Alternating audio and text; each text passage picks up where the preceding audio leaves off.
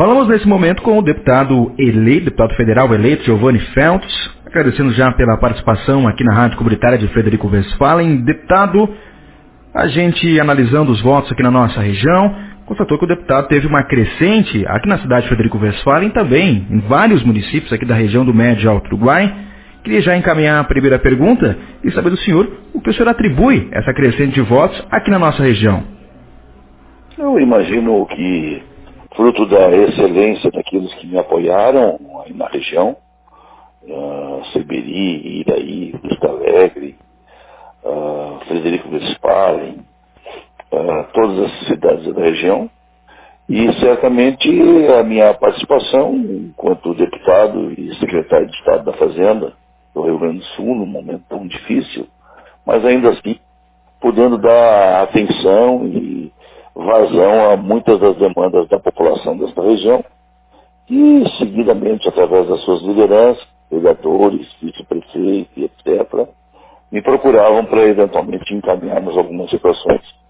Por outro lado, também, quero crer que o fato de a gente, mesmo estando muito distante, geograficamente, com uma dose razoável de oportunidades, também me fazendo presente nessa cidade, notadamente na cidade de Frederico Westphalen, acho que dá para atribuir a isso a votação crescente em diversas cidades. Deputado, em 2014, o deputado teve cerca de 150 mil votos. Já agora, nesse pleito, foram cerca um pouco mais de 90 mil votos, 93 mil votos. Já deu tempo de analisar essa, essa diferença no número de votos, deputado? facilmente compreensível, houve uma inclinação bastante grande para a direita, uma radicalização bastante grande, nomes absolutamente desconhecidos, digamos assim, uh, do eleitorado e com baixa visibilidade até mesmo uh, em função dos posicionamentos mais radicais, lograram êxito em conquistar votos num número bastante significativo. Aliado a esse fato, é, na minha região, mais proximamente. Tivemos algumas candidaturas que não haviam disputado o pleito na última eleição, em 2014, e que agora concorreram e, fizeram expressivas votações. Né?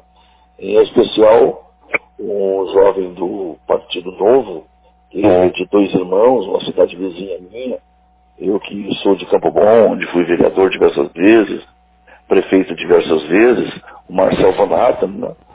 E tendo sido suplente de deputado estadual pelo Partido Progressista há quatro anos, agora teve uma votação conservadora de quase 350 mil votos para a deputação federal no Partido Novo. E isso certamente uh, produziu impacto naqueles que mais proximamente uh, estavam ali a disputar a eleição.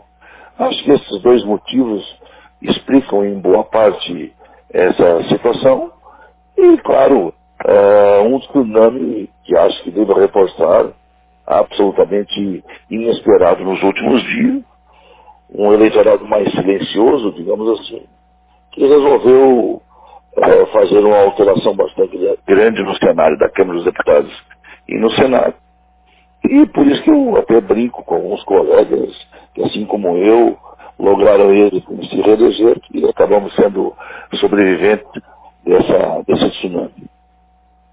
E nesse cenário, deputado, onde a gente fala muito em polarização, de discursos principalmente, como o senhor enxerga esse cenário político de 2018, principalmente nesse segundo turno, a nível de Estado e principalmente a nível de país? Bom, aqui no Rio Grande do Sul, naturalmente, eu, eu tinha a candidatura daqui, fui secretário da Fazenda, que é o governador Sartori, além de tudo, uma amizade pessoal, companheirismo há mais de 40 anos. Nos elegemos juntos no mesmo ano, no mesmo pleito. Em 1976, ele em Caxias do Sul e eu em Campo Bom. Portanto, é uma relação que se estabelece há muito tempo. E fomos parceiros, líder e vice-líder em revezamento na Assembleia Legislativa da bancada estadual, na medida em que fomos deputados em alguns mandatos juntos. Eu imagino que o Estado do Rio Grande do Sul agora começa a fazer uma leitura em relação às conquistas e os avanços que até aqui obtivemos, mesmo nessa circunstância absolutamente aterradora, complicada, que é a recessão e as dificuldades que o Estado do Rio Grande do Sul vem acumulando ao longo do tempo e agora um governador decidido resolveu colocar a máquina em cima dos trilhos, assumindo responsabilidades e fazendo esse enfrentamento que é elogiável, tem expectativa de que o resultado seja favorável. Em Brasília há uma agudeza maior nas disputas, uma radicalização maior. É, espero que o país não saia tão dividido, embora tema que isso inevitavelmente vá ocorrer.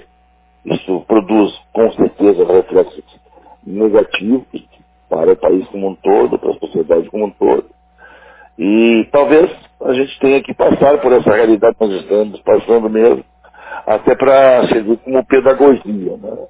As pesquisas hoje colocam o candidato Haddad do Partido dos Trabalhadores em segundo lugar e a possibilidade de uma vitória bastante ampla do candidato Jair Bolsonaro, que é meu colega deputado federal aqui na Câmara dos Deputados, e que certamente tem uma responsabilidade enorme diante das expectativas que a população faz em relação ao futuro comandante do Palácio aqui em Brasília.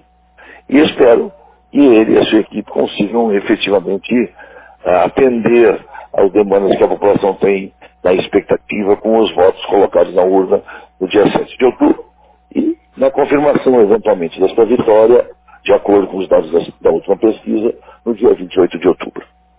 E para o próximo mandato, deputado, o que podemos esperar do trabalho do deputado Giovanni Felps? Eu acho que com uma participação mais efetiva, ainda presencialmente, valorizando ainda mais as demandas regionais e, naturalmente, essa região seguramente deve merecer de mim uma atenção como já venho dando até aqui, talvez até mais ampliada, e certamente essa relação com o vice-prefeito Rô, com o vereador João Vendrúsculo, com lideranças que são aí da cidade de Frederico Westphalen, com lideranças de outras cidades como Barra do Guarita e cidades aí no entorno, Iraí, etc., para definitivamente a gente se alçar na condição de ser uma das vozes a representar e a clamar por tantas melhorias e recursos para esta região. Quero não decepcionar os eleitores nesse sentido, mas muito mais acho que o que a sociedade está buscando hoje é continuar nessa trajetória de, de mais de 10 mandatos em sequência, é, onde eu não me envolva em situações que desonrem a confiança daqueles que depositaram o voto em mim nesta e nas eleições anteriores. Então, me parece que o primeiro papel a ser cumprido é exatamente com honradez, com comportamento ético e moral adequado, respeitável, cometendo erros como todo ser humano, filho de Deus que somos, na medida em que só Ele é perfeito, eh, mas esses erros não tisnem, né? E que, de certa forma, não maculem a nossa trajetória política, e graças a Deus vem sendo construída paulatinamente ao longo de tantos mandatos de sequência, felizmente com problemas que são naturais do exercício dos mandatos, mas com nada que desabone, digamos assim, do ponto de vista da honra dele.